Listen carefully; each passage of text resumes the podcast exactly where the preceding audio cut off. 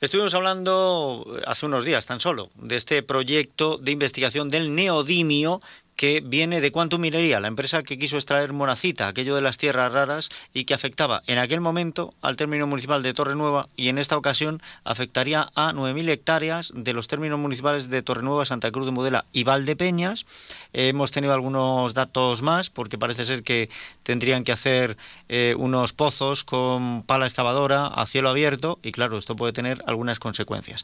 No es que lo diga la asociación Sí a la Tierra Viva, no es que lo diga Ecologistas en Nación, es que se suma también la Fundación Sabia y, ponen el acento precisamente en eso. Dicen que habría que realizar en este experimento, contempla, eh, o en este proyecto de investigación, contempla 400 pocillos, 400 pocillos, haciéndolos con retroexcavadora, me parece a mí que se les quedan pequeñas las 9.000 hectáreas. Déjeme que voy a saludar al patrono de la Fundación Sabia. Él es don Ángel Carmelo Simón. Don Ángel, bienvenido. ¿Qué tal? ¿Cómo está? Hola, buenos días, Emilio. ¿Qué tal? A ver, em, yo estoy bien, pero le tengo que confesar, un poco inquieto por lo que he visto en su nota de prensa. O sea, hacen ustedes un cálculo de unas 400 excavaciones, 400 pocillos. Sí, bueno, toda la información la hemos sacado de, la información que ha, publicado la, Administración. Eh, bueno, pues es otra vez eh, otro proyecto minero que, pues, que intenta eh, entrar un poco sigilosamente y que creemos que choca frontalmente con la forma de, de ganarlos la vida por aquí, en esta comarca. Eh, ¿Qué ámbito de actuación tiene la Fundación Sabia? Porque si, ahora, si ahora se mete alguien un poco a investigar, va a ver que su sede la tienen ustedes en Sevilla y van a decir, hombre, de Ciudad Real a Sevilla dista un tramo, ¿por qué les interesa esto? Me imagino que es que ustedes tienen intereses no solo en Sevilla. Sí, la Fundación Sabia también está muy, muy muy actúa sobre sobre cualquier ámbito rural o sea nació para defender los valores rurales la vida en, en los pueblos y bueno pues en, en Castilla-La Mancha también eh, ya hicimos ya estuvimos presente en la anterior eh, intento de, de, abrir la mina de tierras raras por cuanto minería y esta vez pues también vamos eh, en esa dirección porque, como ya digo, choca de frente con los valores eh, ambientales y socioeconómicos de la, de la comarca del Campo de Montiel. Precisamente es donde ponen ustedes el acento, ¿no? En el elevado impacto medioambiental que podría tener todo esto, porque además siendo al cielo abierto pues afectaría a la fauna y ponen ustedes además como la más afectada la fauna silvestre de la zona. Eh, hay que decir que, estamos encima, eh, me comentaban también desde otros sectores que la zona donde se quiere hacer este proyecto de investigación del neodimio es una zona de eh, habituamiento del águila imperial, con lo cual nos estamos metiendo en una zona de unas aves que están protegidas. Y luego los recursos hídricos que normalmente se requieren para este tipo de estudios, pues son altos. Claro, como nos sobra el agua, pues no habrá problema. Claro.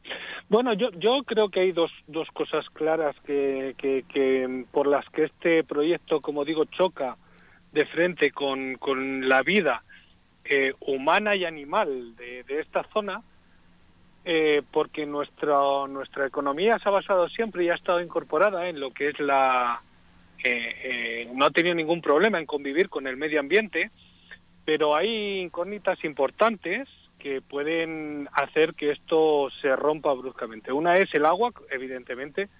Creo que la empresa minera tiene que decir cuánta agua necesita, de dónde la va a sacar, porque la anterior vez decía que, la, que el, pantano de la cabezuela, y hoy vemos que el pantano de la cabezuela pues no tiene agua. Incluso Torrenueva está haciendo pozos de emergencia para poder abastecernos eh, a las personas. Eh, ¿Qué pasaría si se contaminasen las aguas utilizadas por la minería? ¿Qué pasaría con ellas? Y eso enlaza con la manera que tenemos de vivir aquí. Es decir, nosotros no tenemos grandes cantidades de agua, por lo tanto estamos haciendo unas inversiones importantísimas, tanto agricultores como industria agroalimentaria, en certificaciones de, nuestros productos denominaciones de origen, como la de Valdepeñas, eh, agricultura ecológica. Eh, ¿Qué pasaría si se pone un interrogante sobre estas inversiones que estamos haciendo los agricultores y la industria agroalimentaria? Creo que es eh, muy importante poner el foco en estas dos cosas y dar respuesta a estas dos cosas y mucho me temo que esas respuestas eh, no son compatibles con la eh, vida que tenemos aquí socioeconómicamente y medioambientalmente. Pues estos fueron los factores que cuando se quería extraer monacita, cuando se quería hacer las tierras raras, echaron para atrás el proyecto. Por un lado, el coste hídrico, que creo recordar que era eh, una auténtica barbaridad al principio, que luego rebajaron a media barbaridad o un cuarto de barbaridad, me da lo mismo, porque sin agua pues, no, se podría hacer.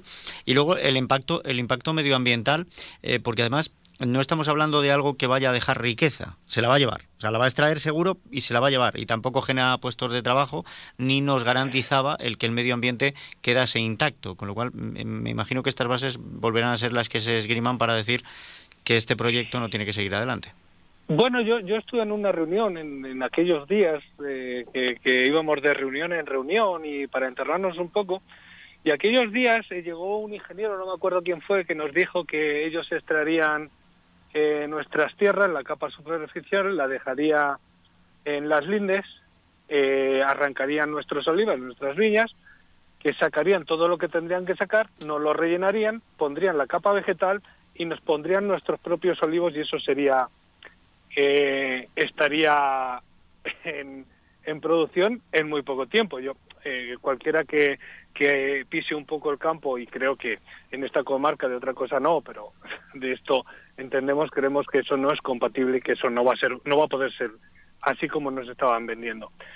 Eh, creo este proyecto choca frontalmente con nuestra capacidad de vida, o sea, con nuestra forma de vida es una, creo que incide en el proceso especulativo que ya nos presentaron anteriormente. Como tú bien dices, parece ser que esto es eh, algo viable para una empresa y sus inversores, pero no para la comarca.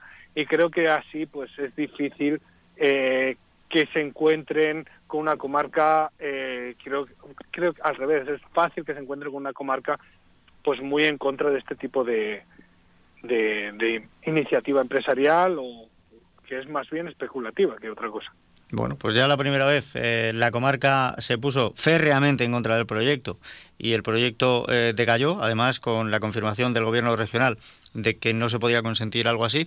Em, nos queda hasta el 6 de febrero para presentar alegaciones y luego habrá que esperar a ver qué es lo que nos dicen. Em, esperemos que esta batalla sea corta, que la anterior no lo fue. Pero de momento nos quedamos con la apreciación de la Fundación Sabia. Don Ángel Carmelo Simón, estaremos en contacto porque em, bueno, pues habrá que hablar, habrá que hablar y sobre todo tendremos que anunciar una vez que haya una decisión sobre este proyecto. Muchas gracias. Mire, muchas gracias. Gracias a ustedes. Un saludo. Un saludo.